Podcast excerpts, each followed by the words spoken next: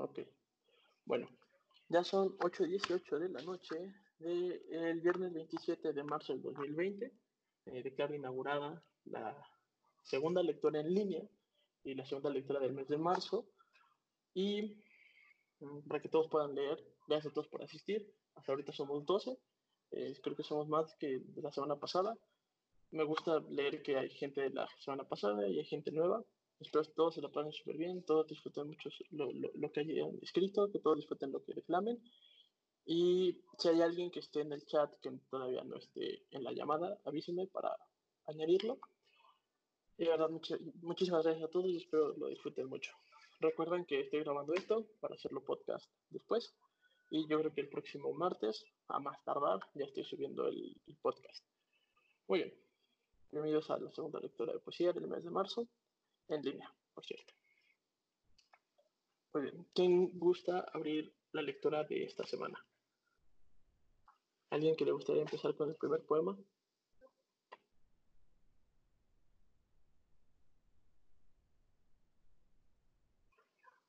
Super. Safety 8. No sé. Cat. Ah, ok, super. Cat. Es, es mejor. Cat, por favor, comienza Declaro el primer poema de esta noche. Hola, buenas noches, soy Kat. Eh, vamos a leer, bueno, el texto, bueno, perdón, un poema de Elvira Sastre, que pues ha publicado varios libros y que justo este texto, este, este poema me gusta mucho, se llama Lugar, Casa, Hogar, y les puedo compartir la liga, se las dejo en el chat. Voy a silenciar como mi micro, mi mute para que el chat no se escuche. Lugar, casa, hogar. Camino por una ciudad que ya no me habita. La toco descosida. Le salen hormigas. De los ladrillos de las paredes suenan alarmas y ya no responden sirenas.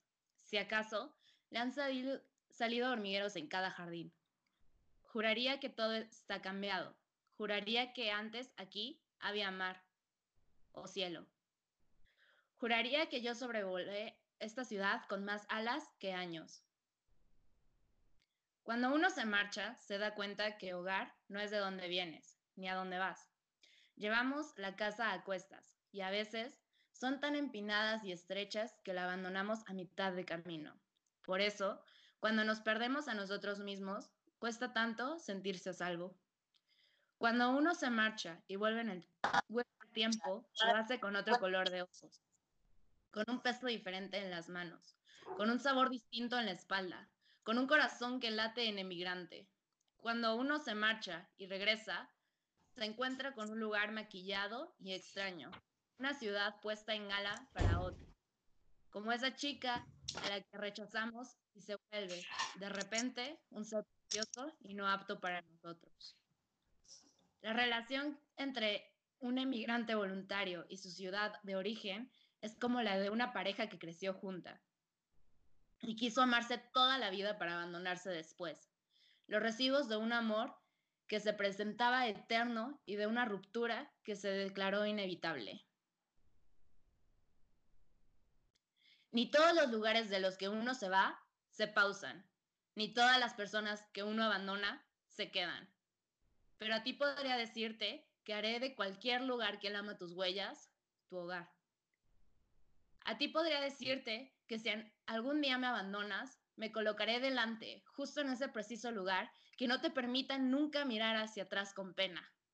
A ti podría decirte que has de saber que ya ocupas mis ojos, que llevo tu risa en mis arterias, que no hay lugar en mi cuerpo en el que no quepa tu pena, sitio al que volver piensas que tienes abiertos todos mis huecos. A ti podría decirte que si un día te sientes perdida dentro de ti misma, daré con la solución a tu laberinto, abriéndome el pecho y poniéndome delante, justo en ese lugar donde hablo de ti y que no te costará esfuerzo reconocerte y volver a encontrarte. A ti podría decirte que para mí cualquier lugar es mi casa si eres tú quien abre la puerta.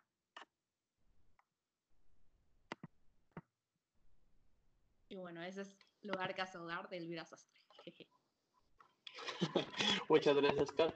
Eh, muchas, muchas, muchas gracias. Muy bien, ahora va Mónica. Por favor, Mónica.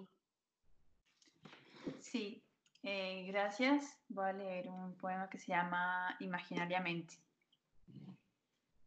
No anotaré, no atoraré mis sentimientos a costa de un ego. Vomitaría mi alma en una canción en este espacio que me sirve de canal ambivalente para acercarme a mí, hacia ti. Por eso escribo y escribiré lo que no pude decir y debería mantener en secreto. ¿Para quién? No esta vez. Sabes, mi corazón duerme contigo aún y te abraza el calor de mi sangre desde donde me encuentro. Y es ese mismo calor que alguna vez sentiste de mí, justo en tu estómago. Así es. Debes enterarte de mi reto, pues hoy que no serás, te amaré como no pude hacerlo cuando eras. Por mi elección, sin pretenderte, sin huellas. Hoy soltaré las apariencias, porque es mejor gritar con poesía que atragantarme con trozos de silencio. Hoy quisiera visitarnos en un pensamiento cruzado, atravesado en el vacío de este espacio donde estamos separándonos, posando en el absurdo de lo sin sentido, en el estruendo más aterrador de esta ausencia autoinfligida. Por suerte, el alma vuela donde van los pensamientos, y donde están los pensamientos dicen que están tu corazón y tu alma. Hoy serás y seguiremos siendo, en otra vida paralela o entre memorias indiscretas, si tan solo me abres la puerta, aunque sea por breves momentos, imaginariamente. Aunque probablemente en la mañana mi confesión parezca un simple desahogo y este amor que pude sentir tan solo un sueño. Muchas gracias. No, gracias a ti, Mónica. Ahora va Diego. Diego, por favor, tu palabra. Hola, buenas noches. Mi nombre es Diego y el poema que les quiero decir se llama Rima 18. Y para mí es un ejemplo de que las rimas no solo son con palabras. Dice así. Un poema tan cálido que tiene que brillar en plena tarde de marzo. Puede ser, si gritas y corres con alguien sosteniendo tu mano, pero suena tonto pensar que un poema de amor tenga que rimar si estando contigo solo creas un cálido abrazo y me incitas a besar. ¿Quieres saber qué rima contigo? Rima tu alma. Perdón, ¿quieres saber qué rima conmigo? Rima tu alma, tu corazón, tus cabellos rozando mi sien, tu nariz haciendo gestos de amor. Riman tus manos asegurándose con las mías, riman nuestros latidos, riman nuestros labios en perfecta poesía, riman tus pasos con los míos, riman también tus brazos con los míos, tu calor con el mío, rima en el aire nuestras palabras y sueños. Rimamos los dos tan solo al existir. Rima tu cintura con la mía, tu cuerpo con el mío, tus movimientos con los míos, y un tierno gemido tuyo rima con mis latidos. Sería poco decir que eres mi sol, mi aire quizá, los pies con que camino, mi corazón que por no tenerte intentó marcharse, mis ganas de seguir, mi perdón y mi arrepentimiento. Gracias. Gracias a ti, Diego, por tu poema. Ahora le toca a Isis. Isis, por favor, compártenos tu poema. Mm, buenas noches, ah, yo soy Isis. El poema que les quiero compartir es de Mario Benedetti y se titula Corazón Coraza. Porque te tengo y no porque te pienso, porque la noche está de ojos abiertos, porque la noche pasa y digo amor, porque has venido a recoger tu imagen y eres mejor que todas tus imágenes. Porque eres linda desde el pie hasta el alma, porque eres buena desde el alma a mí, porque te escondes dulce en el orgullo, pequeña y dulce, corazón, coraza, porque eres mía, porque no eres mía, porque te miro y muero, y peor que muero si no te miro, amor, si no te miro. Porque tú siempre existes donde quiera, pero existes mejor donde te quiero, porque tu boca es sangre y tienes frío. Tengo que amarte, amor, tengo que amarte. Aunque esta herida duela como dos, aunque te busque y no te encuentre, y aunque la noche pase y yo no te tenga y no. Y ya, eso es todo. Gracias. Uf, joya, joyísima, joyísima, joyísima. Es muy, muy, muy buen poema. Gracias, Isis, por compartirnos tan buen poema de el buen Mario Benedetti. Ahora le toca a Diana, después va Karen y después voy yo. Hola, bueno, em, pues este, este lo, lo escribí yo. Entonces, bueno, eh, si me lo preguntas, de ti podría decir que eres algo como el resabio en mi taza de café. Eres parte del olor que tienen los cielos de primavera incipiente y eres uno de los tonos de azul que componen el cielo de marzo. También podría decir que eres cierta parte de la canción que escucho de manera rutinaria desde que tu nombre es un bocado nuevo. Eres el espacio que ocupan las almohadas entre mi cuerpo y la pared que retiene mi cama. Eres parte de la tinta con que te hago letras y palabras, y eres algo más que un misterio que no consigo explicarle a este pantano que tenía mortecinas aguas y lirios casi putrefactos. Eres un misterio jamás contado en mis libros, y tu material ha roto perfectamente un molde donde el barro ni era vasija ni era arcilla. Eres algo más que los reflejos de luz que saltan en el agua de mis estanques. Sabes a la dulzura que deja la canela en mis labios, y aunque no, no he tenido ciencia cierta de tu piel, es incitante. Es incitante ponerle sabor a un beso que se hace esperar.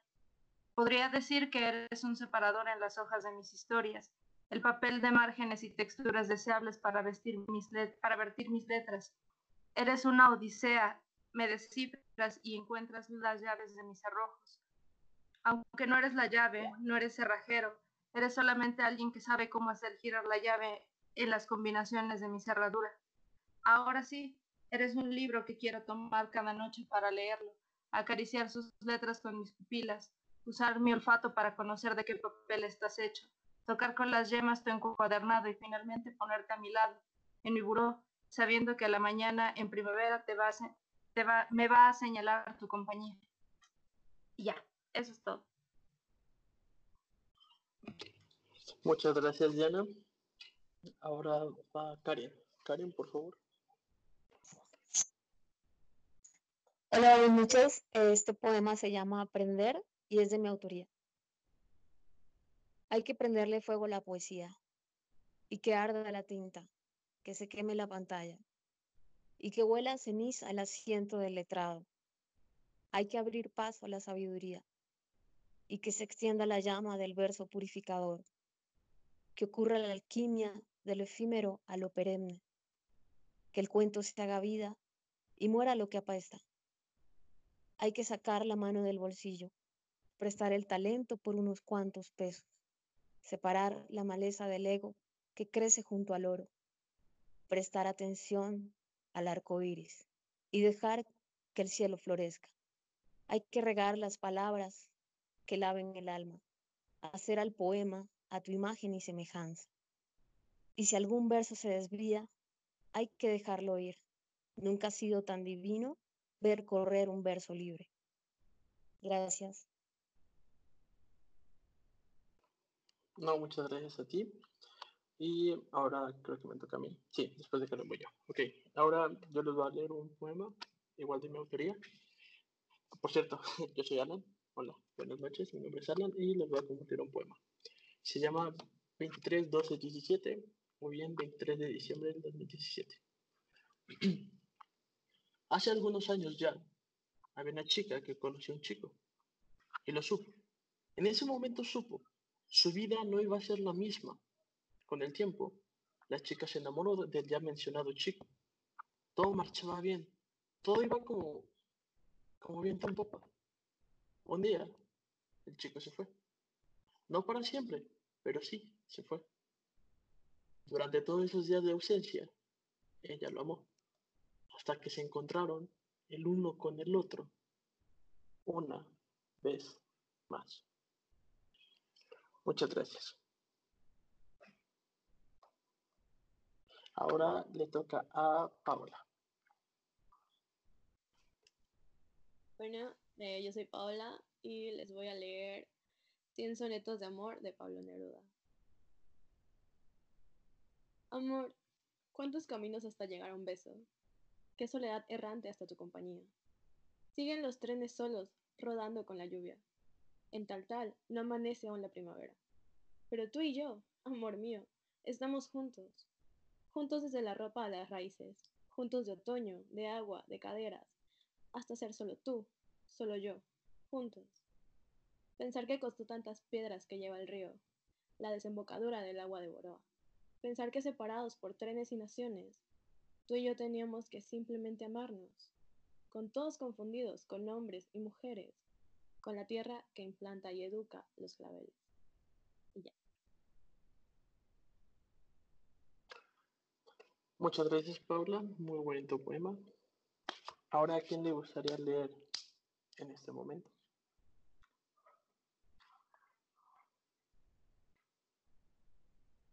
¿Alguien que quiera leer ahora?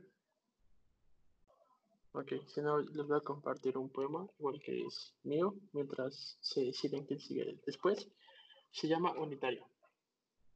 Unitario. Me gusta imaginar, o en su defecto, pensar, que también hay gente como yo, las que no podemos dormir, aquellos que nos abrumamos, nos abrumamos con la cabeza llena, el corazón saturado, que permanecemos en la oscuridad, sentados, con un pedazo de papel y una pluma en la mano con el corazón ardiendo, esperando a que termine el año. Muchas gracias. Ahora, ¿quién le gustaría, ¿a quién le gustaría leer después? Super, Kat, te toca. Pues igual, otro poema de Elvira Sastre. Y bueno, eres lo más bonito que he hecho por mí. Eres lo más bonito que he hecho por mí. La gente, en vez de decirme, el amor te sienta como un guantazo, ahora me confiesa, el amor te sienta como un guante, blanco, hecho a medida. Y yo les contesto, el amor es una bala unidireccional. Y nuestro pecho, un punto fijo, lo que determina el choque, el temblor, el derrumbe de cimientos o la recuperación del jardín. Es el hueco que acompaña a tu mano en el impacto. En otras palabras, sujeta la mano de tu asesino y ganarás su caricia. Y es que me resulta a mí el crimen, me pilló masturbándote, amor, o masturbándome pensando en ti, como si hubiera diferencia, como si no fuera lo mismo, amarte, amarme y amarnos, como si fuera posible soltarte.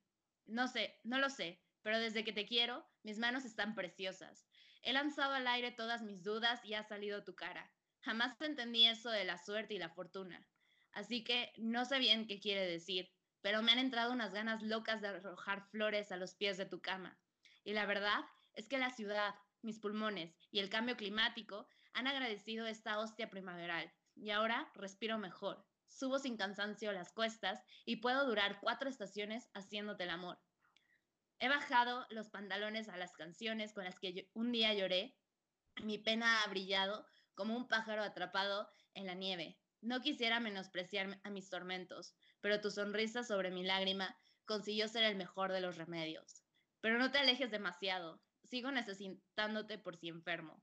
Lo cierto es que no quiero que suene a chantaje, ni no malinterpretes mis quejidos, pero es que es posible que si te marchas llore hasta inundar medio continente. Y ya tenemos bastante con los desastres naturales como para añadirle el mío, ¿no crees? Quisiera explicarte de una forma sencilla, que desde ti todo lo malo se ha dado la vuelta. Y qué bonito es el optimismo, joder. Estás hasta cuando no estoy. Así defino mi soledad ahora.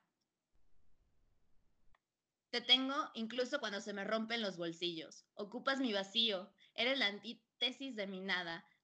Aguas de mi desierto. Eres el pasado de todas las ausencias. No me apena la, la, tristeza, no me dan miedo los días malos, ni las malas personas. No evito mi caída, no me importa no acertar. Eras a mi pena lo que la chimenea al invierno, la sonrisa, lo que no cambia, este punto, puto mundo de mierda, pero que hace que me dé igual vivir en él. Y el aplauso que infunde valor a mis tropiezos y sabe mejor que una victoria. El centro de la diana de todas mis apuestas. Eres tan bonita que decírtelo resulta redundante y no decírtelo se parece al silencio. Al final, siempre acabo besándote, que es la mejor alternativa a la poesía. Y ya sabes que a mí me gusta acabar los poemas con el beso perfecto, ese que empieza en un papel y acaba en tu boca. Gracias. No, muchas gracias a ti. Ahora le toca a Diana. No es cierto, sí, Diana.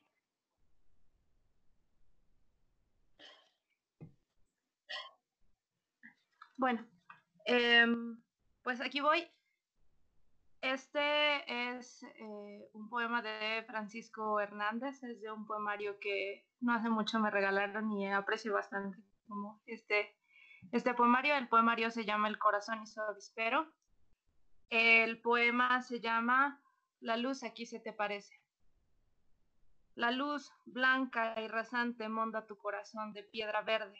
El aire es la ceniza que oculta los volcanes, la moneda, una hoguera. En el fondo del estanque la luz aquí se te parece. Me deslumbra, me abraza y la tengo en mis manos sin tocarla. Gracias. No, gracias a ti, Diana. Ahora le toca a Mónica. Mónica, por favor. Sí, claro. Eh, voy a leer un poema, se llama En Blanco. Es agotador el pensamiento que viene en círculos alrededor de la nuca. Algo corta tu garganta con un filo invisible y es el llamado del pasado. Tu respiración es un torbellino que ahoga la furia de un grito callado que nadie va a escuchar. Saboreas lluvia salada que cae incesante, gota a gota. La mente está en blanco, aunque hay algo fijo en tu pecho que pellizca tus entrañas. En ese momento sabes profundamente que tu alma está quebrada. Gracias. Muchas gracias a ti, Mónica. Ahora le toca a Isis. Isis, por favor, compártenos tu texto. Sí, bueno, regreso con Benedetti. Perdón, es que me parecen muy apasionantes sus poemas. Y el que les voy a compartir creo que es de mis favoritos. Y es muy, bueno, me parece muy apasionada precisamente. Se titula No te salves. No te quedes inmóvil al borde del camino. No congeles el júbilo. No quieras con desgana. No te salves ahora, ni nunca. No te salves. No te llenes de calma. No reserves del mundo solo un rincón tranquilo. No dejes caer los párpados pesados como juicios. No te quedes sin labios, no te duermas sin sueño, no te pienses sin sangre, no te juzgues sin tiempo. Pero sí, pese a todo, no puedes evitarlo y congelas el júbilo y quieres con desgana y te salvas ahora y te llenas de calma y reservas del mundo solo un rincón tranquilo y dejas caer los párpados pesados como juicios y te quedas y te secas sin labios, y te duermes sin sueño, y te piensas sin sangre, y te juzgas sin tiempo, y te quedas inmóvil al borde del camino y te salvas. Entonces, no te quedes conmigo. Ya ahí terminé. Muchas gracias, Isis. Sigo diciendo, uff, la verdad es que igual comparte el sentimiento contigo. Mario Benedetti es un muy, muy, muy buen, bueno, fue un muy buen poeta y muy buen escritor, la verdad igual es de mis escritores favoritos. Pero bueno, no hablemos tanto de Benedetti. Ahora sigue Daniela y después Bacare. Por favor, Dani. Voy. ¿Así ¿Ah, se escucha? Sí, sí se escucha. Ah, ok, gracias. Bueno, este es de Pablo Neruda y Si tú me olvidas, se llama. Dice, quiero que sepas una cosa, Tú sabes cómo es esto. Si miro la luna de cristal, la rama roja del año otoño en mi ventana, si toco junto al fuego la implacable ceniza y el arrugado cuerpo de la leña, todo me lleva a ti, como si todo lo que existe, aromas, luz, metales, fueran pequeños barcos que navegan hacia las islas tuyas que me aguardan. Ahora bien, si poco a poco dejas de quererme, dejaré de quererte poco a poco, si de pronto me olvidas, no me busques, que ya te habré olvidado. Si consideras largo y loco el viento de banderas que pasa por mi vida y te decides a dejarme a la orilla del corazón en que tengo raíces, piensa que en ese día, a esa hora, levantaré los brazos y saldrán mis raíces a buscar otra tierra. Pero si cada día, cada día sientes que a mí estás destinada, con dulzura implacable, si cada día sube una flor a tus labios a buscarme, Ay, amor mío, ay mía, en mí todo ese fuego se repite, en mí nada se apaga ni se olvida. Mi amor se nutre de tu amor, amada, y mientras vivas estarás en tus brazos sin salir de los míos. Bueno, es todo. Muchas, muchas gracias. Ahora Gracias. va Karen y después va Kat. Bueno, el poema se llama Ya nadie conocerá nuestra historia y es de Elvira Sastre. Es raro escribirte desde un lugar en el que tú y yo ya no estamos. Es raro hablarle a alguien que ya no eres. Yo que no sé quién soy. Los años han pasado y he aprendido varias cosas que ya nunca podré contarte. Porque aquellas que fuimos ya no responden nuestras preguntas pero aún soy capaz de escuchar el eco de tus pisadas sobre mis manos. Y eso es casi igual de extraño. Ya nadie conocerá nuestra historia. Hablo de ti desde la calma, desde estas cuatro paredes que me protegen. Y no me duele. Tal vez tenías razón, pero es que te miro y no eres tú. Entonces te escucho y el amor desatendido sube como un fuego por mi cuerpo acostumbrado. Quisiera hablarle de mis miedos, dejar a un lado el ruido y apoyarme de nuevo sobre tu espalda.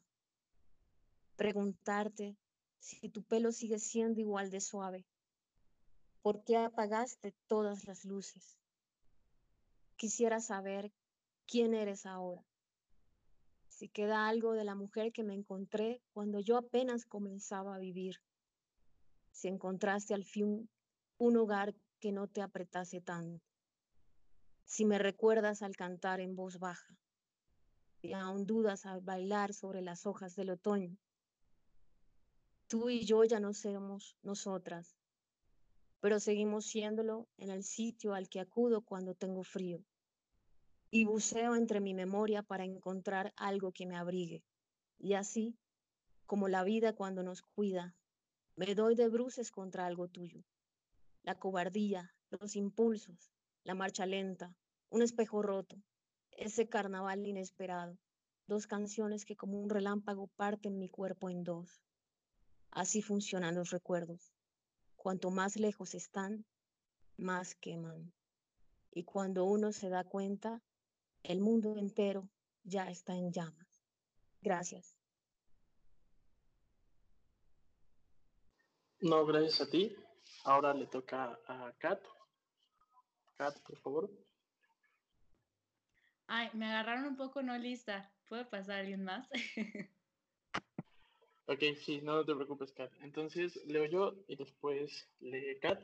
Y mientras vayan escribiendo quién sigue, ¿va? Este se llama Solo y, y también lo escribí yo. Bien, solo. Hay momentos en los que solo disfrutas de una taza de café, cigarrillos, pluma y papel, en los que solo disfrutas un buen momento, aislándote totalmente, dejando a todos fuera, admirando la naturaleza del momento, observando a la gente, la quintesencia de estar. Hay amigos disfrutando de su compañía, recordando momentos, contando historias, anécdotas, disfrutándose. Una pareja platicando entre sí, tranquilo, disfrutando de una bebida que calienta el cuerpo y abraza el alma. Algunos más platicando, cada quien en su mesa, charlando. A lo lejos, en la otra esquina del lugar, otra alma perdida. O bien, disfrutando de su soledad, usando la compañía de esa silla vacía. A alguien más, con una taza entre las manos, escribiendo, admirando la silla vacía. Gracias. Ahora le toca a Kat. Hola, este poema es de Andrea Balbuena y se llama Olvido de un amor que no se hace. No recuerdo cuál era tu color favorito, ni sé ni si llegué a saberlo. No recuerdo la cara de tu madre, ni el olor de tu casa, ni si alguna vez hablaste de los tuyos o si eras capaz de quererlos. No recuerdo ya si los días que estuve contigo tenían una luz distinta a los demás, como me ha pasado otras veces cuando he estado enamorada. Me veo, sin embargo, sentada y llorando, con los ojos anaranjados deseando que me invada un sol que se pone y solo desapareciendo. Me deja con más ganas de las que jamás me provocó tu nombre. No recuerdo que hiciéramos el amor. ¿Qué tipo de amor es el que no se hace? No recuerdo quererte, pero recuerdo pensar que lo hacía. Y vaya, me ha destrozado esa tristeza. Soy incapaz de recordar un solo momento que quisiera merecer la pena. El hecho de que un pedazo de mi vida pudo estar absurda y vergonzosamente entre tus manos. Por un segundo he sido aquel desierto que reconoce su sequedad en silencio. Y he notado sobre mi espalda el peso de la losa que se ha convertido en el tiempo que perdí contigo. Siento una pena atroz por mí, por mi ilusión, pero me consuela la sencillez con la que te he olvidado. Ahora sé que se puede inventar un amor, pero es imposible querer a una invención. Gracias. Muchas gracias, Kat. Uh, solo recuérdame quién es el autor o autora de tu poema. Es Andrea Balbuena. Ah, súper, Andrea Balbuena. Muchas gracias. Ok, sigue Paula. Paula, por favor. Bueno, eh, yo les voy a leer Si tú me dices ven, de Amado Nervo. Si tú me dices ven, lo dejo todo. No volveré siquiera a la mirada, para mirar a la mujer amada, pero dímelo fuerte, de tal modo que tu voz, como toque de llamada, vibre hasta el más íntimo recodo del ser. Levante el alma de su lodo y hiera el corazón como una espada. Si tú me dices ven, todo lo dejo. Llegaré a tu santuario casi viejo y al fulgor de la luz crepuscular mas he de compensarte mi retardo, difundiéndome, oh Cristo, como un nardo de perfume sutil ante tu altar.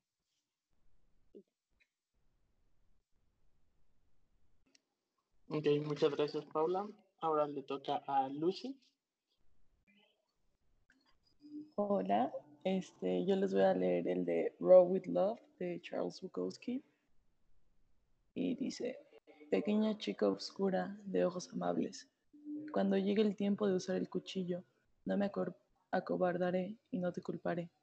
Mientras conduzco por la costa solo, mientras las palmas me ondeen, mientras el vivo no llegue, mientras el muerto no se va, no te culparé. En vez, recordaré los besos, nuestros labios crudos con amor, y cómo me dice todo lo que tenías, y cómo yo ofrecí lo que quedaba de mí. Recordaré tu pequeño cuarto, el sentirte.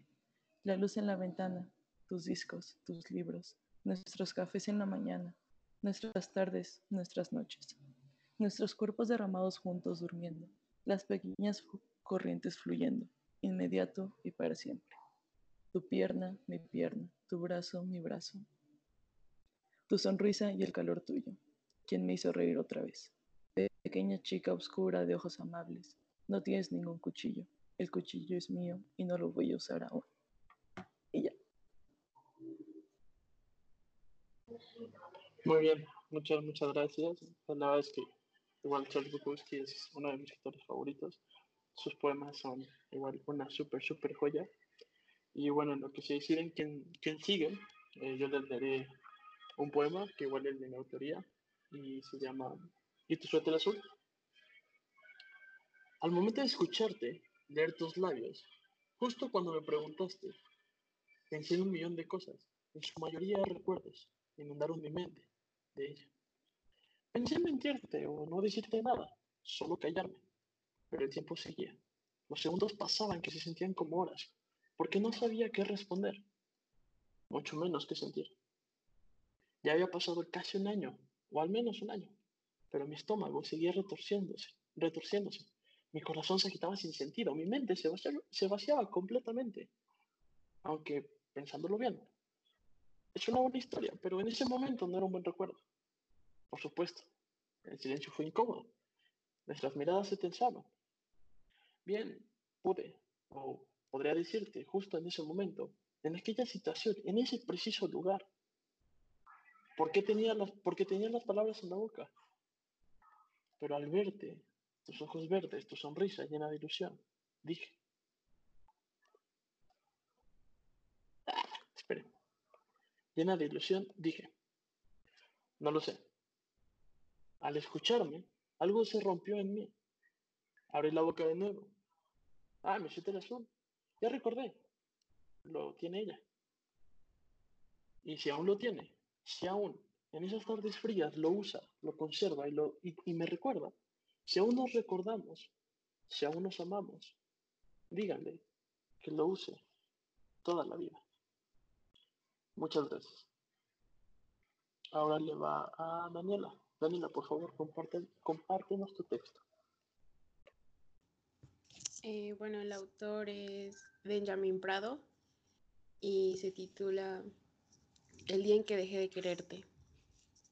Sé que llegará el día en que deje de quererte. Todo será tan rápido. Primero pensaré que la vida se acaba, que nunca fui más lejos que al dejarte marchar.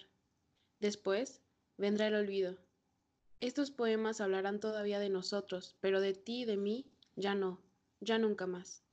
Cuando África amanezca cubierta por la nieve, y en los cuadros de Goya luzca el sol, el día en que las águilas se vuelvan de los dolores, Pompeya se despierte, de su sueño a la sombra de volcán, entonces, solo entonces dejaré de quererte, el día que no acabe a las doce de la noche, el día en que el cielo de Marte cubra el cielo, y Raskolonsky salga de crimen y castigo a poner unas rosas en la tumba de Dostoyevsky, entonces todo habrá terminado.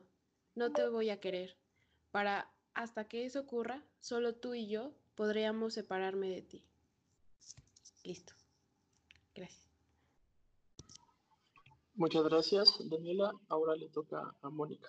Mónica, por favor. Ah, Daniela, eh, recuérdame el, escritor de ese, de ese poema, por favor. Eh, Benjamin Prado.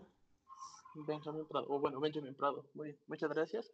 Ahora sí, eh, va Mónica y después Isis. Eh, gracias, voy a leer un poema que se llama A la mitad.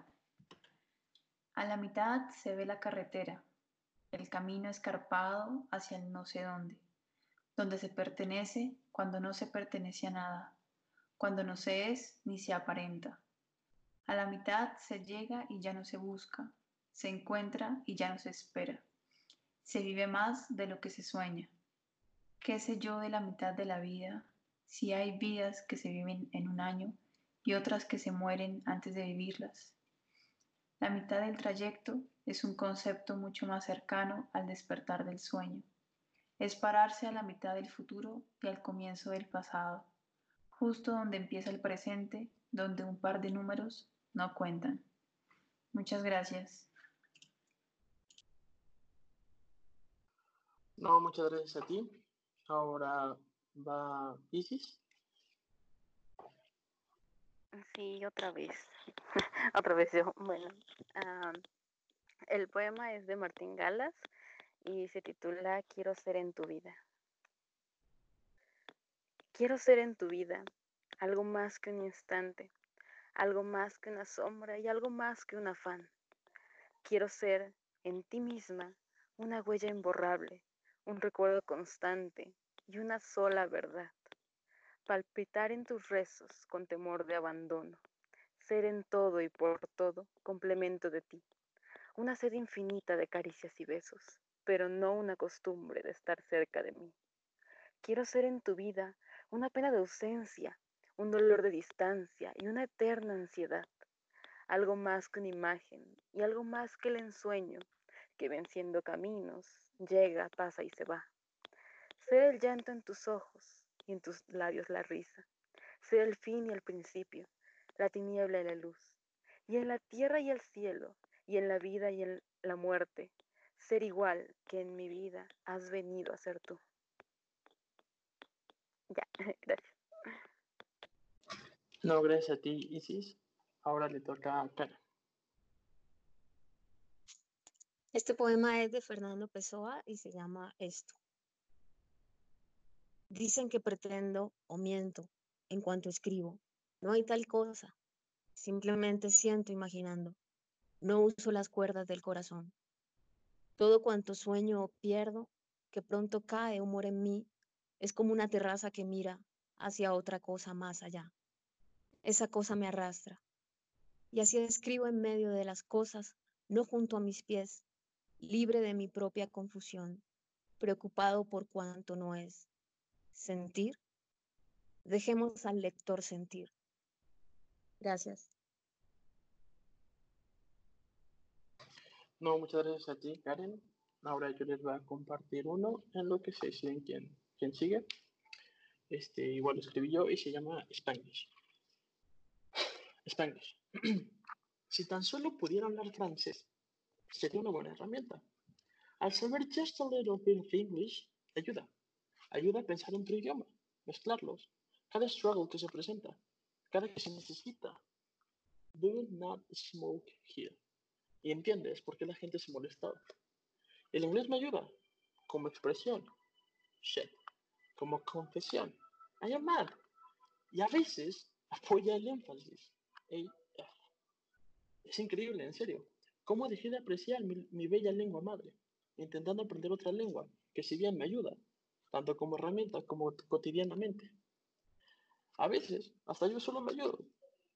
¿Are you okay? Me pregunto. La verdad, no, me contesta. Cheer up, man. Ja, cereza. Ah, pero si supiera, si supiera hablar francés, podría tener otra herramienta más. Más expresiones, más vocabulario, incluso más maldiciones.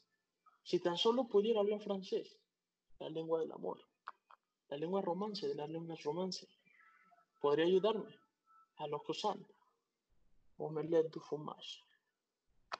Muchas gracias. Ahora, ¿quién le gustaría leer un poema?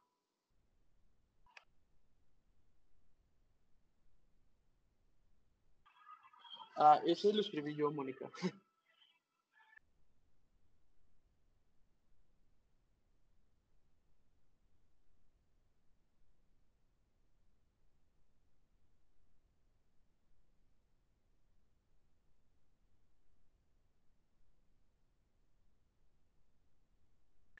Vale, muy bien. ¿Quién le gustaría leer algo más?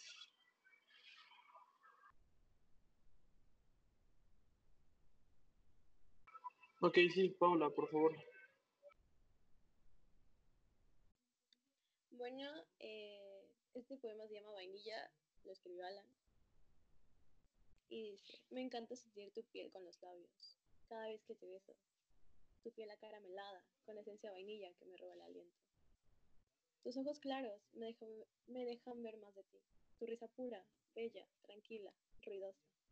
Tú, con quien quiero pasear en el parque, ir al cine y ver todas las películas, caminar de aquí a Marte. Tú, chica caramelo, que quiero besar, a quien quiero acariciar, justo cuando el pasto se moja en las mañanas. Tú, mujer tostada, con quien reiría, viajaría, huiría de mí mismo. Tú, niña de bronce, con quien pasaría la noche y claro, también todo el día. Muchas gracias. Qué, qué, buen poema. ¿Alguien más le gustaría leer algo, algo más? Ok, sí, Sonia, por favor. Buenas noches, por favor, compártenos tu, tu escrito.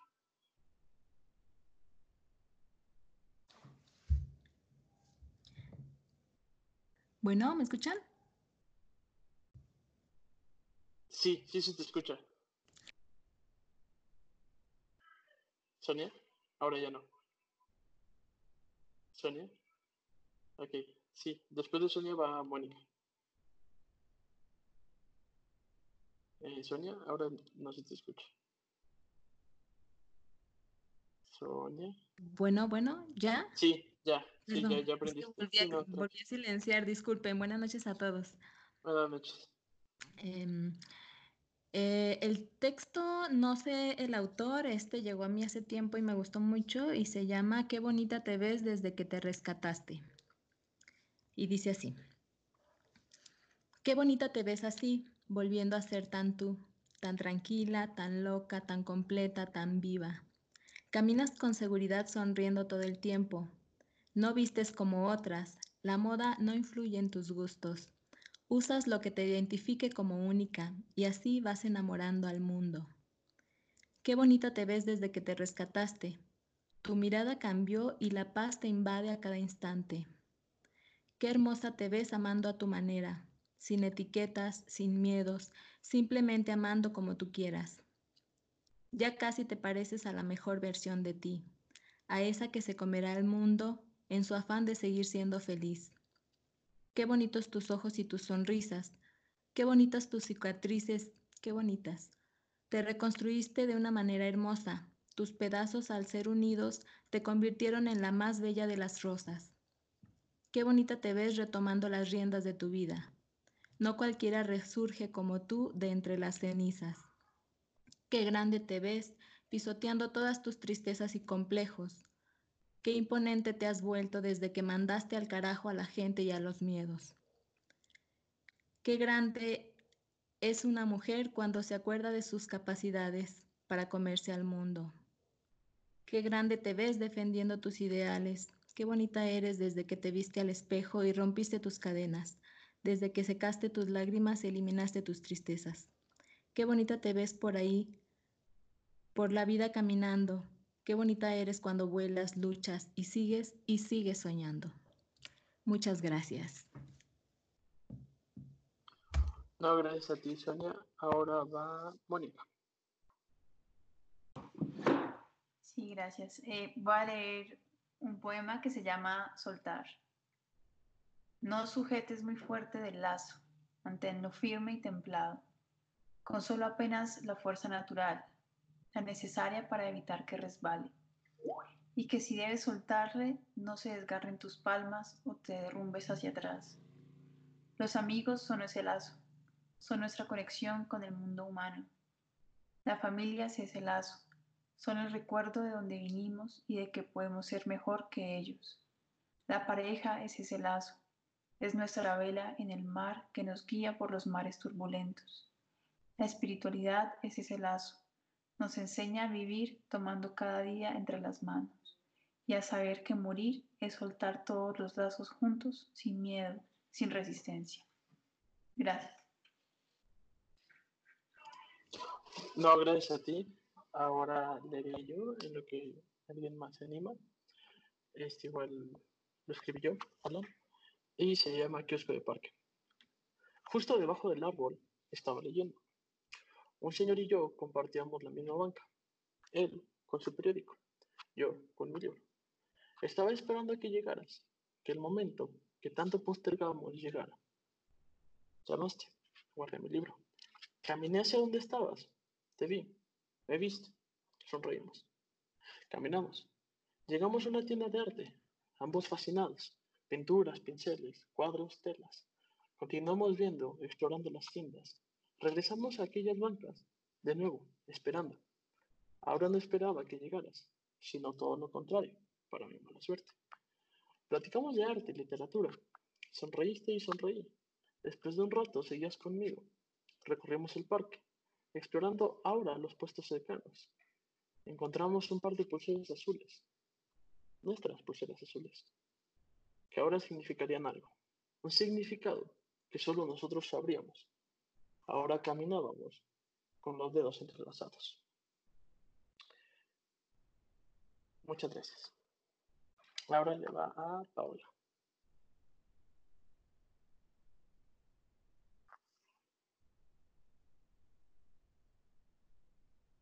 Aló, Paula.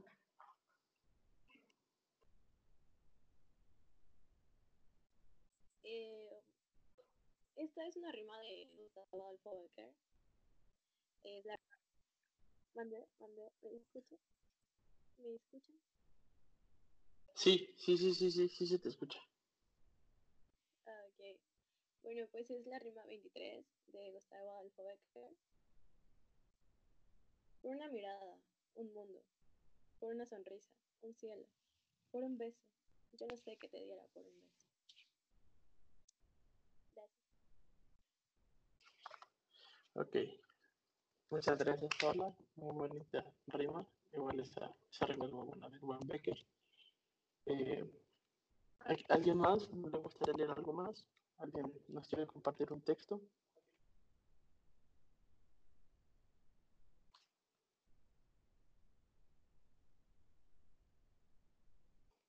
Sí, claro, Diana, por favor.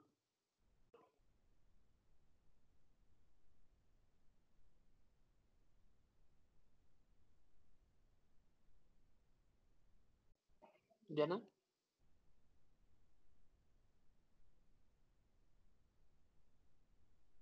Mm, Diana.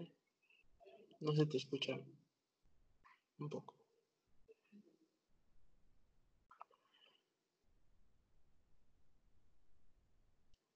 Hola.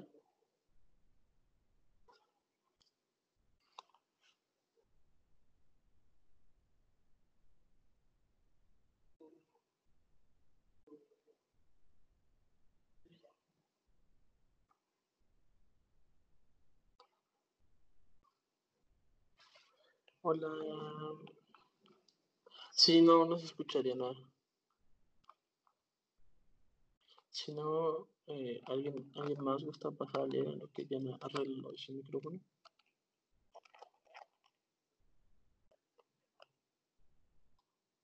Ok, sí, Daniela, por favor, lé, léenos en lo que Diana arregla su micrófono. Diana, digo Daniela, por favor. Sí, este, bueno, es un, no sé si es un poema o un texto, pero me gusta lo que escribe Quetzal Noah y se llama Aclaraciones y Perversiones. Dice, si ya sabes que soy súper romántico y cursi, ven y háblame sensual. Palabras bonitas con labios pervertidos. Si ya sabes que soy súper romántico y cursi, me emociona cuando me tratas bien, me pongo casi a vomitar estrellas y de los ojos se me disparan globitos en forma de corazones. Me derrito como un cubito de hielo a 40 grados en Monterrey. Y cuando me escribes cartitas, las piernas me tiemblan y medio me mojo. Cuando me lees tus letras, bésame con esos labios vueltos cascadas de cerveza. Si ya sabes que soy súper romántico y cursi, háblame de una historia de la luna, sobre dos amantes que se convierten una noche en el mar o que viajan en barcos para verse. Yo no me quedo a que me abran la puerta. Los, cora los corazones, icebergs, háblame despacito. Dedícame una canción desnuda, mi voz con tu ternura. Ya sabes que soy súper romántico y cursi. Gracias. Gracias a ti, Daniela. A ver, ahora intentemos otra vez con Diana.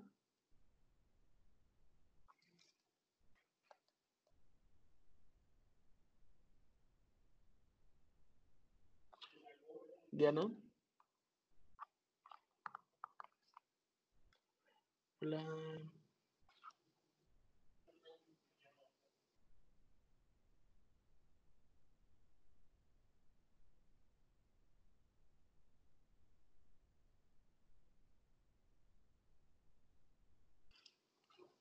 Hola.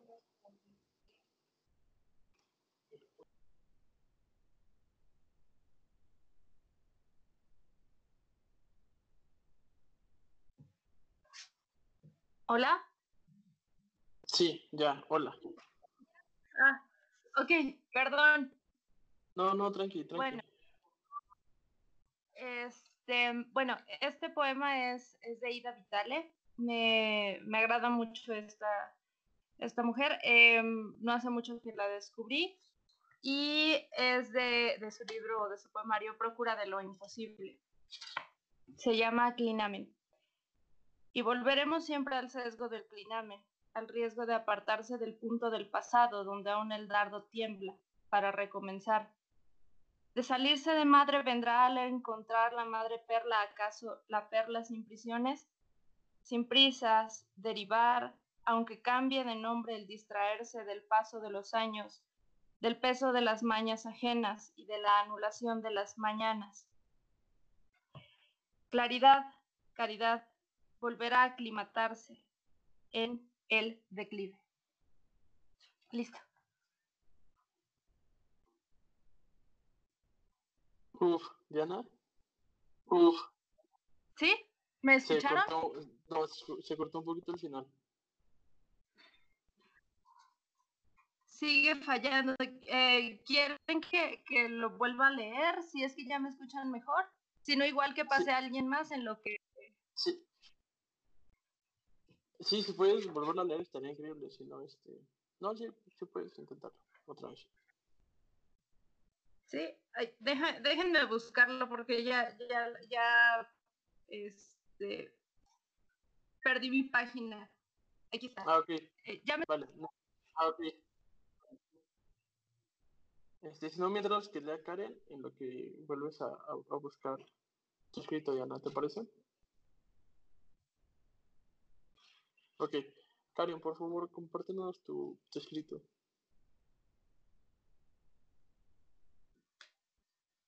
Vale, eh, el poema es de Borges y se llama Arte Poética. Mirar el río hecho de tiempo y agua y recordar que el tiempo es otro río, saber que nos perdemos como el río y que los rostros pasan como el agua, sentir que la vigilia es otro sueño, que sueña no soñar y que la muerte que teme nuestra carne es esa muerte de cada noche que se llama sueño. Ver en el día o en el año un símbolo de los días del hombre y de sus años, convertir el ultraje de los años en una música, un rumor y un símbolo. Ver en la muerte el sueño, en el ocaso un triste oro. Tal es la poesía que es inmortal y pobre. La poesía vuelve como la aurora y el ocaso. A veces en las tardes una cara nos mira desde el fondo de un espejo. El arte debe ser como ese espejo que nos revela nuestra propia cara. Cuentan que Ulises, harto de prodigios, lloró de amor al divisar su Itaca verde y humilde. El arte es esa Itaca de verde eternidad, no de prodigios. También es como el río interminable, que pasa y queda y es cristal de un mismo Heráclito inconstante, que es el mismo y es otro, como el río interminable. Gracias. No, gracias a ti. Ahora eh, me gustaría intervenir un poco y también leer un poema de Mario Benedetti que se llama Arte Poética y de hecho creo que lo escribió como contestándole a Borges. Entonces, eh, bueno, Arte Poética de, de, de Benedetti. Que golpee y golpee hasta que nadie pueda ya hacerse el sordo. Que golpee y golpee hasta que el poeta sepa o por lo menos crea que es a él a quien llama Muchas gracias. Ahora, Diana, ¿podemos volverlo a intentar? Por favor, Diana. Sí, ¿ya me escuchan mejor? Sí, mejor. Ok. Bueno, les decía yo, este, este poema es de Ida Vitale, de su poemario, de su libro Procura de lo Imposible. Se titula Clinamen. Y volveremos siempre al sesgo del clinamen al riesgo de apartarse del punto del pasado, donde aún el dardo tiembla para recomenzar. De salirse de madre vendrá el encontrar la madre perla, acaso la perla sin prisiones, sin prisas derivar, aunque cambie de nombre el distraerse del paso de los años, del peso de las mañas ajenas y de la anulación de las mañanas. Claridad, caridad, volver a aclimatarse en el declive. Listo. Ok, muchas, muchas gracias. Ahora va Sonia y después Mónica.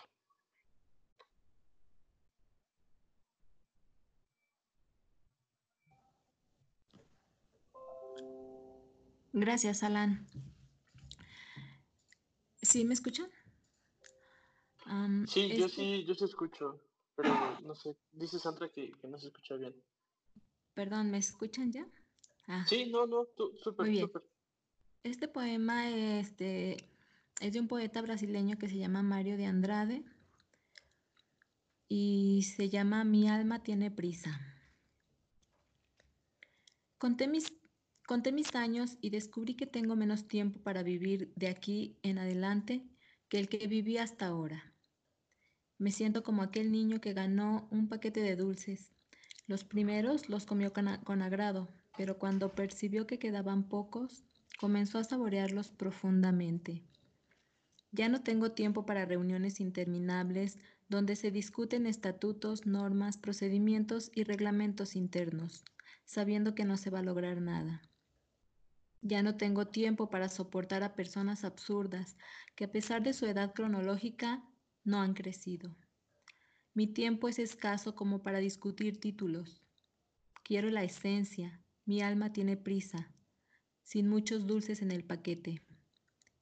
Quiero vivir al lado de, la gente, de gente humana, muy humana, que sepa reír de sus errores, que no se envanezca con sus triunfos, que no se considere electa antes de la hora, que no huya de sus responsabilidades, que defienda la dignidad humana y que desee tan solo andar del lado de la verdad y de la honradez.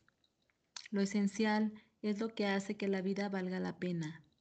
Quiero rodearme de gente que sepa tocar el corazón de las personas, gente a quien los golpes duros de la vida le enseñaron a crecer con toques suaves en el alma. Sí, tengo prisa, tengo prisa por vivir la intensidad que solo la inmadurez puede dar. Pretendo no desperdiciar parte alguna de los dulces que me quedan. Estoy seguro que serán más, más exquisitos que los que hasta ahora he comido. Mi meta es llegar al final, satisfecho y en paz con mis seres queridos y con mi conciencia. Tenemos dos vidas y la segunda comienza cuando te das cuenta que solo tienes una. Gracias, gracias.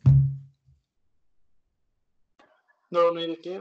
Ahora sigue Mónica. Mónica, por favor. Sí, gracias. Voy a leer un poema que se llama No tiempo. Tengo el no tiempo que me da el existir, el coraje sin causa y la serenidad al mismo tiempo. Tengo el amor que se mece en la calma del silencio, un insomnio dulce, un sueño apropiado, un despertar de regalo. La oportunidad en mis pensamientos, la acción en mi cuerpo, la promesa en mis labios, la verdad en mi corazón blanco. Tengo la gracia y tengo el momento. Tengo a la familia de no sangre que encontré en el camino y a los que nacieron conmigo aunque no estén presentes.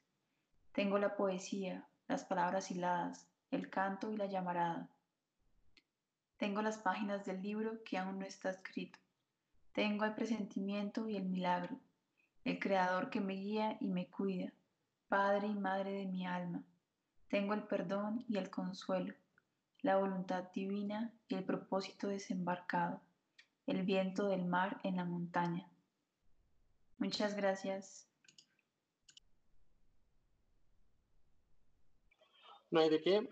Em, ¿Alguien gusta leer ahora?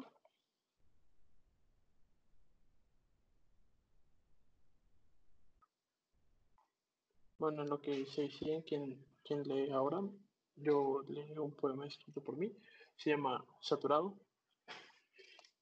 Y o lo escribí con el afín de que a veces sentimos tanto, queremos decir tantas cosas que no sabemos cómo expresarlas o cómo decirlas. Entonces, saturado. Estoy inspirado, tan lleno de aliento, que no puedo escribir. En serio no puedo escribirte nada. Tantas ideas que tengo en la cabeza, tan solo de pensar en aquella tarde, aquel día de primavera, ese 26 que estuvimos juntos. Ah, quería.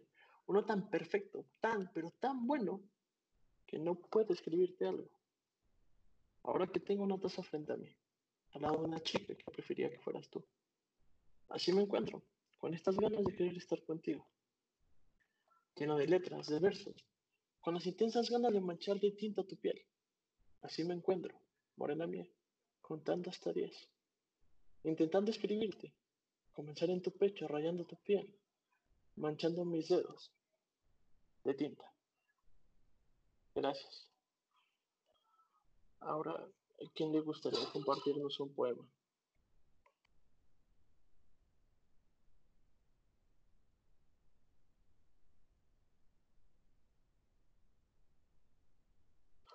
¿A alguien le gustaría leernos algo? ¿Compartirnos un texto?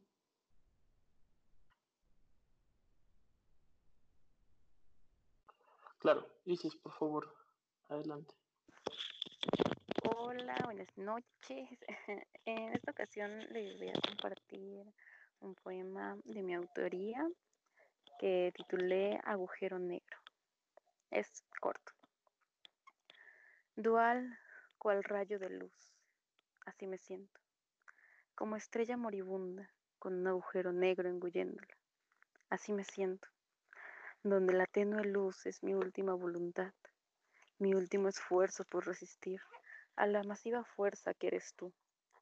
Entiende que soy débil a tu presencia, que no soy capaz de negar tus besos, que me consume el frío vacío espacial de mi conciencia, pero sé que es en vano, porque tu gravedad es inmensa, porque como débil estrella que soy, es imposible huir. Y ya eso es todo. Gracias. No, muchas gracias a ti, Isis. Ahora, ¿a alguien más le gustaría compartir algo?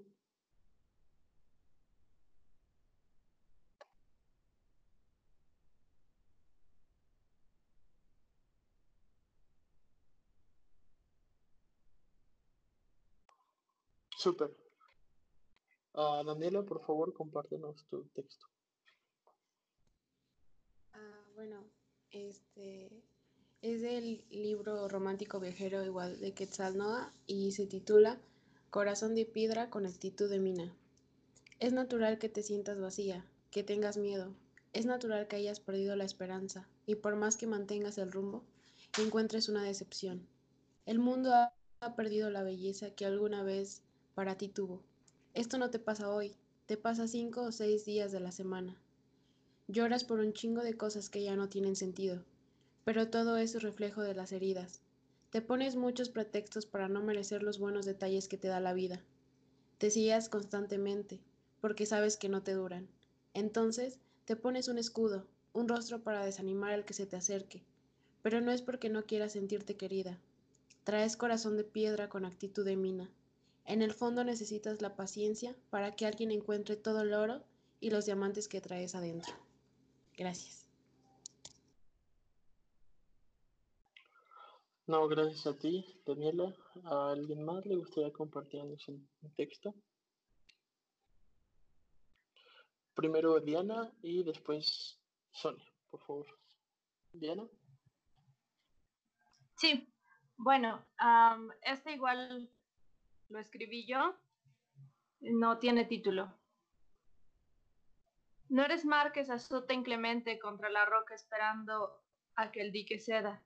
No eres la ciencia numérica que nunca entendí, ni la cuadratura de una jaula que cierra sus paredes.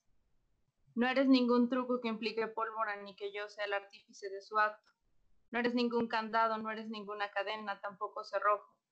Eres humano, tienes la mejor cualidad, tienes el mejor uniforme de batalla que es pura realidad.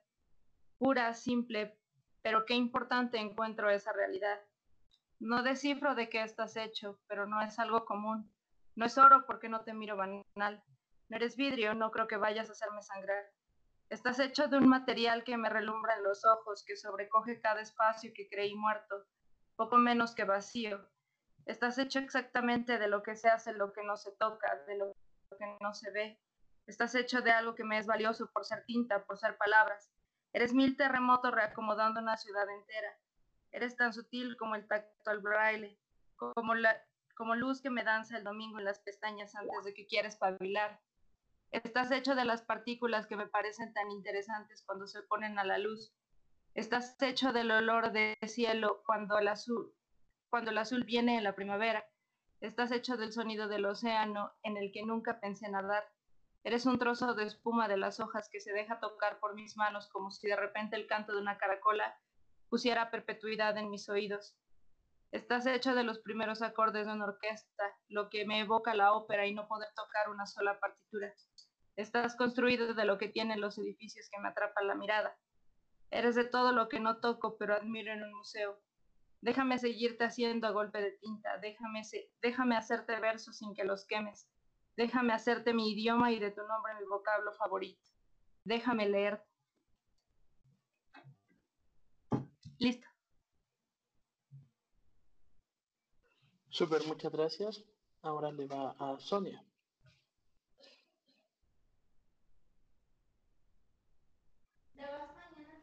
Sí, mañana. Este, ¿ya? ¿Me escuchan? Sí, sí, te escuchamos. Muy bien. Este, este poema no tiene título, mm, lo, lo, leí, me gustó mucho, el autor se llama Brené Brown y dice así. La mediana edad es cuando el universo coloca suavemente sus manos sobre tus hombros, se, te acerca, se acerca y te susurra al oído. No estoy jodiendo, todo esto de pretender y fingir Estos mecanismos de defensa que has desarrollado para protegerte de sentirte inadecuado y lastimado tienen que desaparecer. Tu armadura te impide crecer en tus dones. Entiendo que necesitabas esas pequeñas protección, esas protecciones cuando eras pequeño. Entiendo que, que creías que tu armadura podría ayudarte a asegurarte todas las cosas que necesitabas para sentirte digno digno y valorado, pero aún estás buscando y estás más perdido que nunca. El tiempo se está cortando. Hay aventuras inexploradas por delante. No puedes vivir el resto de tu vida preocupado por lo que piensen los demás. Naciste digno de amor y pertenencia. El valor y la audacia corren por tus venas. Fuiste hecho para vivir y amar con todo tu corazón. Es hora de aparecerte y ser visto. Gracias. No, gracias a ti, Sonia. Ahora le toca a Mónica. Mónica, por favor. Gracias. Voy a leer un poema que se llama Colonización. Emanciparme del ruido, recluirme en mi propia guarida. Afuera es adentro, adentro es afuera. Da lo mismo. Hoy las alas son la mente, el último territorio de la colonización, la única vía libre, el corazón sin miedo. Gracias. No, gracias a ti. Ahora va Isis. Isis, por favor. Ah, sí.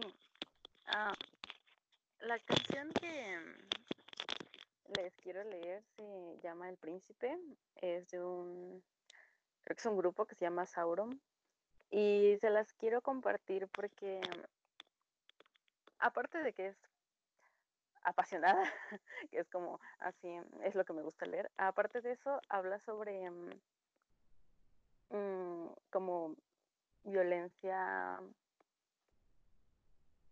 Mm, ay, se me fue el nombre, ah, familiar, digamos, doméstica, perdón, ah, y es como vista desde, desde la parte que ejerce esta violencia y entonces el, el autor creo que lo describe muy bien y por eso se la quiero compartir. Me está cegando el miedo que me atormenta cada vez que pienso en no volverte a ver. Si tú lo quieres, volveré a ser un ángel otra vez, otra vez. Viviré, de los infiernos surgiré como el alma que cayó y ahora vuelve a renacer por ti.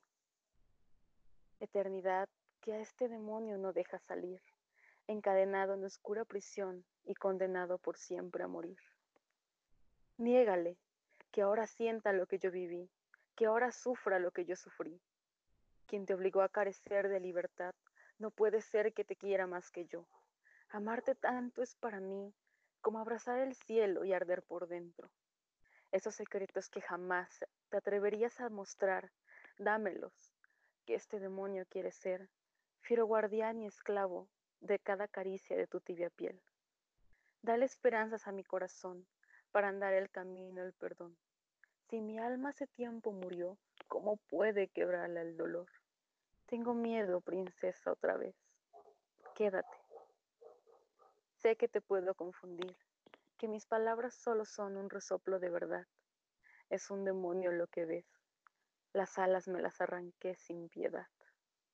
Hoy he venido junto a ti, cuando he sentido que tu luz se apagaba. Por mí dejaste de soñar, niegas la vida por amar. Princesa mía, deja de llorar. No hay esperanzas en tu corazón, ya no existe el camino al perdón. Si tu alma aún quisiera vivir, se ahogaría en un profundo dolor. ¿Tienes miedo, princesa, de mí? Gritan tus ojos pidiendo un porqué, y no existe ninguna razón. Si esas lágrimas rasgan tu piel, que maldigan a quien me creó. El infierno te espera, mujer. Duérmete. Y eh, eso es todo. Muchas gracias, Isis. Ahora le toca a Karen. Karen, por favor, compártenos tu poema. Gracias, Isis. Ese poema estuvo muy, muy hermoso. Eh, ahora voy a, recitarles un poema que se llama Convergiendo. Es de mi autoría. Espero que les guste. Asimilarte en lo cotidiano, asimilarnos, con los días, con el año que sigue su trayecto sin preguntarnos. Mi plan es amarte cada vez, en cada vez, en cada tarde de sol hincado en las nubes, donde se absorben efímeras gotas que mojan tus crespos en días de lluvia, donde se esconden los deseos del mundo y se libera la fragancia de tu sexo. Amarte en cada ola que choca contra ti, mientras te sumerges en el mar, en el parpadeo de la mañana que colorea tus pupilas de virgio caramelo, deleitando mis ojos como el primer desayuno. En este mediodía estupefacto por tu llegada, hambriento de la carne de tu boca, en el último suspiro de cada noche cómplice que nos estrecha hasta caer en el sueño más tibio. Es posible, claro que es posible. Los imagino en diez, en veinte y no sé cuántos años, pero también me gusta soñarnos en el infinito, en cada uno de los paralelos en donde estamos, quizá apenas conociéndonos con otras caras, envejeciendo en tu jardín de flores violeta, o quizá haciendo el amor en medio del océano verde, siendo menos adultos, menos niños, todas las posibilidades convergiendo. Gracias. No, muchas gracias a ti. Ahora le toca a Paola. Eh, voy a leer Ella y yo, fue escrito por Alan. Ella y yo. Siempre platicamos, sin voz, sin palabras, a veces incluso sin letras. Solo bastaba una mirada, un hoja en blanco, un lápiz, una pluma, un beso o un poco de café. Ella, la chica que siempre sonríe, sin importar el sentimiento, la chica arena, vainilla, la chica que siempre quiero, aunque ella no lo haga siempre, la chica a la que le escribo, aunque ella no haga siempre. Y yo, el despistado que es feliz al verla sonreír, el que siempre le escribe, el que siempre la besa, la admira, la quiere, el que siempre le dice un verso, aunque sea el mismo. El de letra fea, pero siempre escribe. Ella y yo no necesitamos más que una hoja y algo con que pintar. A veces, incluso, usamos nuestra piel como lienzo. Ella y yo, los que siempre que están dibujan, escriben, se funden en letras, líneas. Ella tan bella siempre y yo queriéndola siempre. Gracias. No, gracias a ti. Eh, bueno, ahora me, va a mí. Eh, creo que Isis fue quien también leyó este poema y, la verdad es que me quedé con muchísimas ganas de leerlo porque mientras ella lo, lo estaba leyendo, yo lo estaba medio recitando. Entonces me quedé con muchas ganas de leer también Corazón Corazón. Entonces, nos vamos a marear otra vez con otro de Mario Benedetti y les voy a leer Corazón Corazón. Porque te tengo y no, porque te pienso, porque la noche está en ojos abiertos, porque la noche pasa y vivo amor, porque has venido a recoger tus imágenes y eres mejor que todas tus imágenes, porque eres linda desde el pie hasta el alma, porque eres buena desde el alma a mí, porque te escondes dulce en el orgullo, pequeña y dulce, corazón, corazón, porque eres mía, porque no eres mía, porque te miro y muero, y peor que muero si no te miro, amor, si no te miro, porque tú siempre existes donde quiero, pero existes mejor donde te quiero, porque tu boca es sangre y tienes frío. Tengo que amarte, amor, tengo que amarte, aunque esta herida duela como dos, aunque te busque y no te encuentre, y aunque la noche pase y yo te tenga, y no. Gracias. Ahora le toca a Diana. Diana, por favor. Listo. ¿Me escuchan? Sí, sí, sí, te escucho. Sí. Ok. Bueno, um, este también lo, lo escribí yo, eh, tampoco tiene título. Entonces, ahí va. ¿Qué tanto es cuánto? ¿Cuánto es tanto? Porque tú, tú te me desbordas de aquí, del pecho. Casi ya no me alcanza el número de cabellos que tengo para trenzarlos y que te quedes en ellos. Te me desbordas de las manos y la tinta escasea. La caligrafía se me hace lenta. Preciso más que papel para, para plasmarte. Preciso mil colores, docenas de tazas, mil almanaques, relojes descompuestos, de esos que por ser dementes tienen horas infinitas. ¿Cuánto es de tanto que tengo ganas de entender números y hablarte de ellos para decirte que no me alcanza ni me da la gana medirte? Que me gusta que guardas infinitos en plural, que hay millones de caracteres en tu lenguaje, que tienes cada idioma que deseo aprender y que tienes encerradas mil combinaciones en los dedos. No te mido porque quiero descubrir tus infinitos para pintarlos con azul de los míos, de los que te guardo, de los que eres dueño. Pero, dame de ti, por favor, sola y estrictamente aquello que no vayas a medir, lo que te parezca irrevocable, vaivén de mareas, dame solo aquello que no tenga ni un solo fin. Dame que no te mido, que te guardo en, los, en las infinitas posibilidades que seamos. Dame que si no sabes dónde está eso, yo lo descubro, que a ti te miro como el verso infinito que, que invente la paz de mi libreta, donde sé que estás Dame tus infinitos para hacer todas las posibilidades, tus posibilidades. Ya, listo. Vale, muchas, muchas gracias. Ahora le toca a Sonia. Sonia, por favor, compártenos escrito. Ok. Este es un poema este, que escribió la, la actriz Audrey Hepburn. Es un poema que fue leído en su funeral. De hecho, este, este poema hace mucho lo leí en una de las lecturas de poesía y me gustó mucho ahorita mm, que revisé, pues me gustó mucho para volverlo a leer. Este, dicen que cuando le pidieron que revelara sus secretos de belleza a la actriz, ella escribió este poema y dice así. Para tener labios atractivos, pronuncia palabras de bondad. Para tener hermosos ojos, mira lo que la gente tiene de hermoso en ellos. Para mantenerse delgada, comparte tus comidas con los que tienen hambre. Para tener un buen cabello, deja que un niño pase su mano todos los días. Para tener un, un buen mantenimiento, camina sabiendo que nunca estás sola, porque los que te aman y te han amado te acompañan. Las personas, más que los objetos, necesitan ser reparadas, mimadas, alegradas y salvadas. Nunca rechacen a nadie. Piensa en ello. Si algún día necesitas una mano de apoyo, encontrarás una al final de cada uno de tus brazos.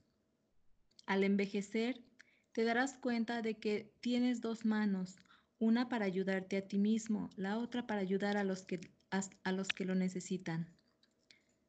La belleza de una mujer no está en la ropa que lleva, su cara o su manera de arreglar su cabello. La belleza de una mujer se ve en sus ojos, porque es la puerta abierta en su corazón, la fuente de su amor. La belleza de una mujer no está en su maquillaje, sino en la verdadera belleza de su alma. Está,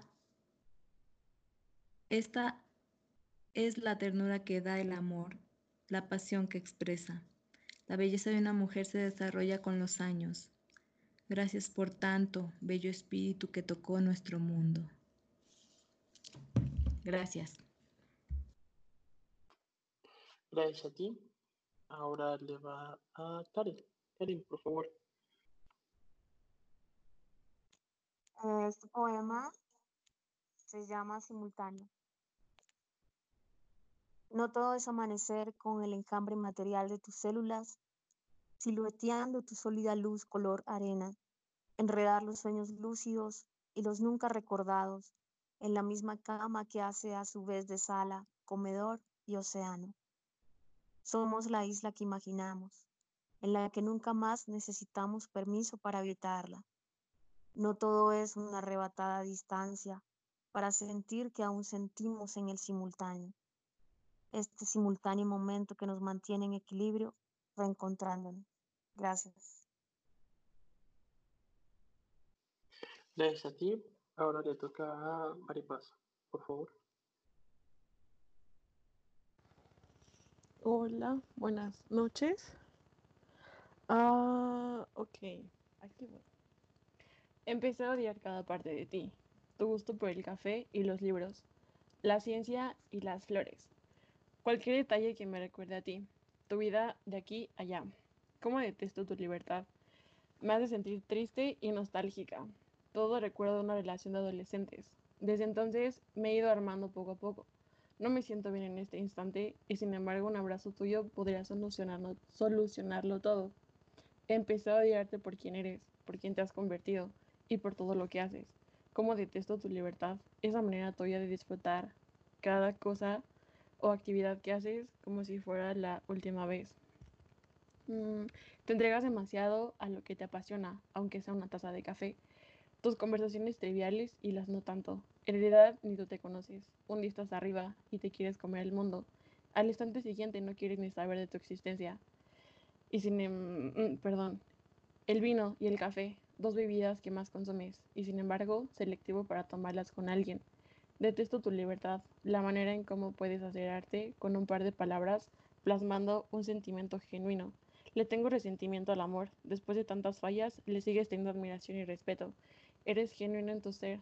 Detesto cada parte de ti porque eres tú. Listo. Gracias. Super, solo recuérdame el título y el autor, por favor. Um, título, ah, bueno, yo soy el autor y como tal, pues no tengo un título, pero podemos ponerlo como 9 de junio. Digo, de enero, perdón. Ok, super. Bueno, ah, gracias. Ahora les compartiré uno, igual de mi autoría, que se llama Discusión con uno mismo. ¿Sincero? Pregunta el muchacho. Tengo un cigarrillo entre los dedos, una caja de fósforos. No tengo idea de que sea necesario, aunque bien, podría dejar caer la ceniza al suelo o en un plato vacío. Podría usar una hoja, re- recolectar la ceniza o solo que dejar el cigarrillo consumirme. Que el viento se lo fume. Podría no fumarlo.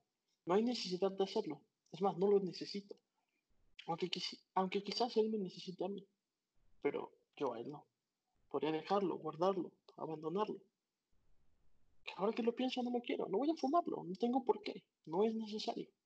Puedo dejarlo. Quiero dejarlo. ¿Podría salir? Sí. Mejor voy fuera. Afuera puedo fumar. No quiero dejarlo. Quiero fumarlo. Aunque sí quiero, no importa. No importa si es dentro o es fuera, antes o después. Podría no ser ahora, mejor al rato. Sí, mejor lo guardo para el camino a casa. Pero quiero hacerlo ahora. Cenicero, repitió el muchacho. No, gracias, respondí. Se fue enseguida. En la mano derecha aún tenía la pequeña caja roja y blanca. Fumé. Al tener la última porción de ceniza, llegó el muchacho nuevo con un cenicero. Gracias. Ahora le toca a Isis. Isis, por favor. Sí, este, mm, bueno, es que es un, son unos versos que vienen en un cuento de Edgar Allan Poe que se llama Ligeia y el narrador se los lee a Ligeia precisamente en su lecho de muerte. Entonces, bueno, se los voy a leer. Vedla, es noche de gala en los últimos años solitarios.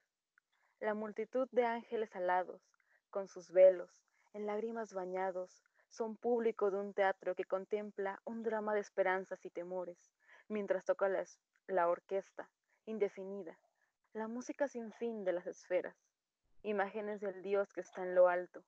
Allí los mismos gruñen y mascullan, corren aquí y allá, y los apremian vastas cosas informes que el escenario alteran de continuo, vertiendo de sus alas desplegadas un invisible, largo sufrimiento.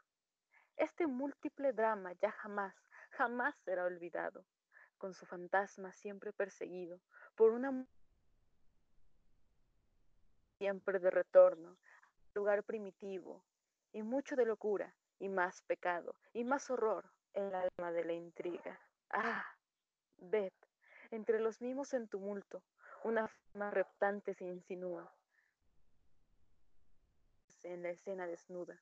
Se retuerce y retuerce, y en tormentos. Los, mismos, los mimos no son, los mimos son su presa y sus fauces destilan sangre humana y los ángeles lloran. Apáguense las luces, todas, todas. Y sobre cada forma estremecida cae el telón, cortina funeraria, con fragor de tormenta. Y los ángeles pálidos y exangües, ya de pie, ya sin velos, manifiestan que el drama es del hombre y que su héroe, y que es su héroe el vencedor gusano. Y eso es todo. Gracias. Muchas gracias, Isis. Ahora le toca a Daniela. Daniela, por favor. Y sí, bueno, este es un como texto que me escribieron eh, y pues no sé, se me hizo muy interesante la forma en la que otra persona me veía y así. Y bueno, lo tituló Vicio y pues el autor se llama Alan. Dice, de hecho se llama Edgar Alan, este, pero con otro apellido, podría haber sido por. Dice, cuando miras a una persona por primera vez, la escaneas físicamente. Esta parte donde encuentras algo en ella que te atrapa y te lleva a mirarla dos veces. Quizás un atributo físico, pienso, que sale de ahí esta idea del amor a primera vista. Que si creo en ella, pero no de una forma romántica, sino carnal, donde este atributo es tan fuerte que quizás necesites mirarla tres veces y volver a tener esa sensación de amor a primera vista o atracción física total. La tuve que mirar una cuarta vez, todo por ese tono de piel, dorado, pero ya no era atracción física, me temía que fuera algo más, porque el oro enamora y envicia, y quizás a enamorarse todos le temen, pero un vicio pocos. Entonces lo entendí. Ese color dorado me hizo enviciarme. Mi temor, y desgraciadamente la tuve que ver una quinta vez, y estaba ahí, ese color dorado ya no solo estaba en su cara, ahora estaba en todas partes y mi vicio crecía. ¿Cómo ocultarlo? ¿Cómo, si cada que siento su presencia, tengo que mirarla otra vez? Fue en la octava, donde me hice inmune al vicio. El miedo después del vicio ya no me bastaba con mirarla. Quería más. Me hacía pensar que su oro lo podía hurtar. Como toda abstinencia, te hace cometer locuras. ¿En qué momento ella estaba a mi lado? pensé. ¿Qué locura había hecho? Había logrado que el plan perfecto funcionara. Hurté el oro en un instante. Nadie nos vio. Pero ya había robado el oro y en ese momento entendí que no era su color, sino que en realidad estaba hecha de oro su cuerpo. Era un pedazo de oro, esa cadera, su calor, diablos, el éxtasis era mayor. No solo era un color, la abstinencia cesó y estaba drogándome con sus besos uno tras otro, dosis tras dosis, y quizás suena cursi, pero al besarla sentía cómo drenaba o vaciaba en mí oro. Absurdo, ¿no? Pero me sentía cada vez más drogado, y no podía detener esta ansiedad de querer hacer más. ¿A dónde iba a parar? Si no paraba, ¿qué podía hacer? ¿Acabarme el oro y terminar en una sobredosis? Quizás. Pero tuve miedo. Miedo a que después de la sobredosis no pueda dejar esa droga, que solo me usó y que solo usará mi cuerpo. Todo terminó y mi viaje en el vicio.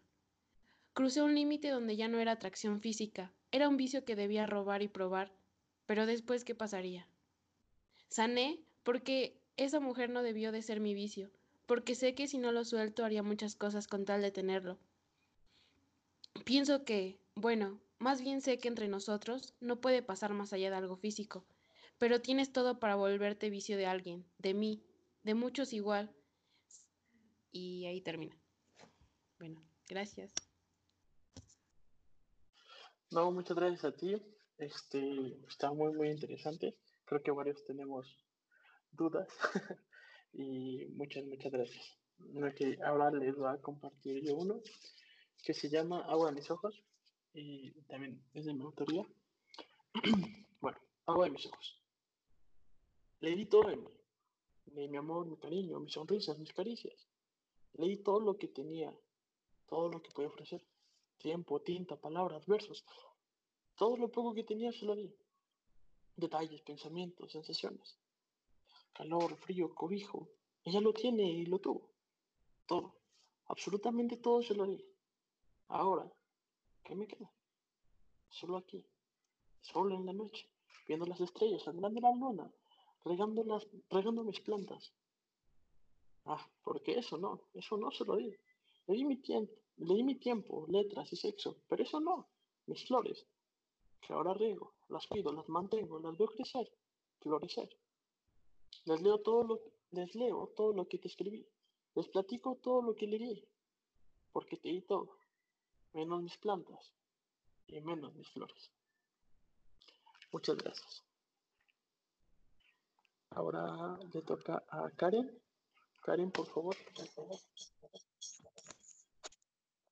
Eh, sí, este poema, perdón, es que se me, se me perdió un poquito por acá. Es de Julio Cortázar, pero un momento. Creo que lo perdí. ¿Puede seguir alguien más? Sí, claro, no, no te preocupes. Entonces, eh, Paula, ¿podrías, ¿podrías compartirnos tu texto? Ay, hola, otra vez. Bueno, eh, se titula Amor Futuro, es de Alan. Porque pues, al parecer no le hago tanta publicidad. Este, mi amor, disculpa. Sé que no he llegado a casa. Sé que estás despierta hasta la mañana. Sé que no puedes dormir hoy. De verdad, perdón. No he llegado. Hay tráfico. Aún estoy en camino. Sé que admiramos la misma luna, pero en diferentes espacios. Sé que tienes pesadillas y soñarás hasta que yo llegue. Amor, perdón. De corazón, acepta mi perdón. Aún no llego porque no sé dónde estás. No puedo llegar y besarte. Aún no sé quién eres. Aún no sabes dónde estoy. Mi vida, perdón. Tengo el mal hábito de llegar tarde.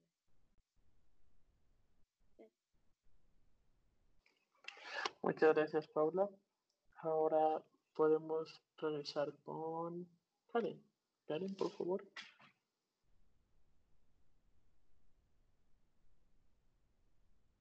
Ok, ahora sí, aquí está. Happy New Year. Mira, no pido mucho, solamente tu mano. Tenerla como un sapito que duerme así contento. Necesito esa puerta que me dabas para entrar a tu mundo. Ese trocito de azúcar verde de redondo alegre. ¿No me prestas tu mano en esta noche de fin de año de lechuza ronca? No puedes por razones técnicas. Entonces, la trama en el aire, urdiendo cada dedo, el durazno sedoso de la palma y el dorso, ese país de azules árboles. Así la tomo y la sostengo, como si de ello dependiera muchísimo del mundo, la sucesión de las cuatro estaciones, el canto de los gallos, el amor de los hombres. Es de Julio Cortázar. Muchas, muchas gracias. Ah, ¿quién, ¿Alguien más le gustaría compartirnos algo? ¿Alguien le gustaría leernos un poema?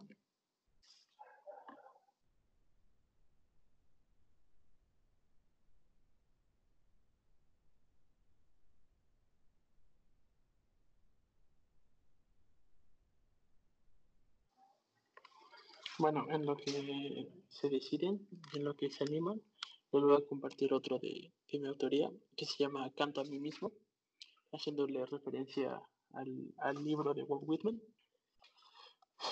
Bueno, canto a mí mismo. Te he escrito tanto, tantos versos, tantos poemas, cuentos, tanto que he notado que son buenos. Es un buen texto, algunos riman, buena trama, los sentimientos que intento explayar lo más orgánico posible. En serio te he escrito demasiado. Incluso me gustan. Despertando el recuerdo de los sentimientos que alguna vez pasó, que alguna vez te tanto, lo niego. Se nota en cada letra. Pero he llegado a la conclusión que los mejores poemas no son donde escribo cuánto te amo, ni qué tan hermoso sonríes, o lo mucho que me gustaba besarte. Los mejores son los que escribo, mi amor puro. Gracias. Ahora, ¿alguien más nos le gustaría compartir nosotros escrito?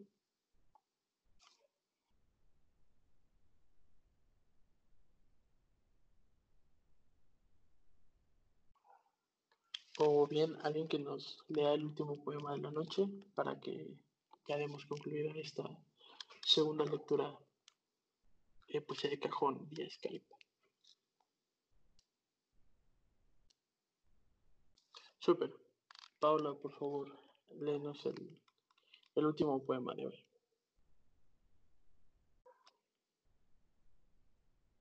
Ok, los últimos dos poemas de la noche, por favor. Bueno, soy Ana. Eh, este es de Benjamín Prado y se llama Poema para que lo leas cuando no esté a tu lado. Mi amor, este poema es para que lo leas cuando no esté a tu lado, cuando no pueda ya cuidar de ti. No te conformes nunca con alguien que no piense, que tú eres una llama más antigua que el fuego, que tú eres su razón para vivir. Aprende a no querer a los que no te quieran y elige bien a quien le tendrás miedo. No habrá sombra que oculte lo que tú temas ver. Escapa del que piense que el aire es la pared de lo invisible. Y huye de aquel que crea que es más feliz quien menos necesita, porque ese no podría necesitarte a ti. No te rindas.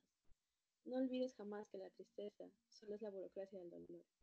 Y si sientes que el mundo se derrumba, no intentes abrazarte a otro que esté cayendo a la vez que caes tú, como yo hice contigo. Algún día tendrás que despertarte para salvar tus sueños.